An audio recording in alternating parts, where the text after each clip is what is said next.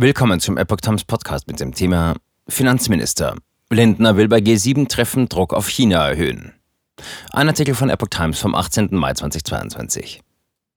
Bundesfinanzminister Christian Lindner will den Druck auf China erhöhen, armen Ländern die Schulden zu erlassen. Auf dem Gipfeltreffen der G7-Finanzminister auf dem Petersberg will Lindner seine Amtskollegen zu einem gemeinsamen Vorgehen gegenüber China überzeugen, berichtet Bild.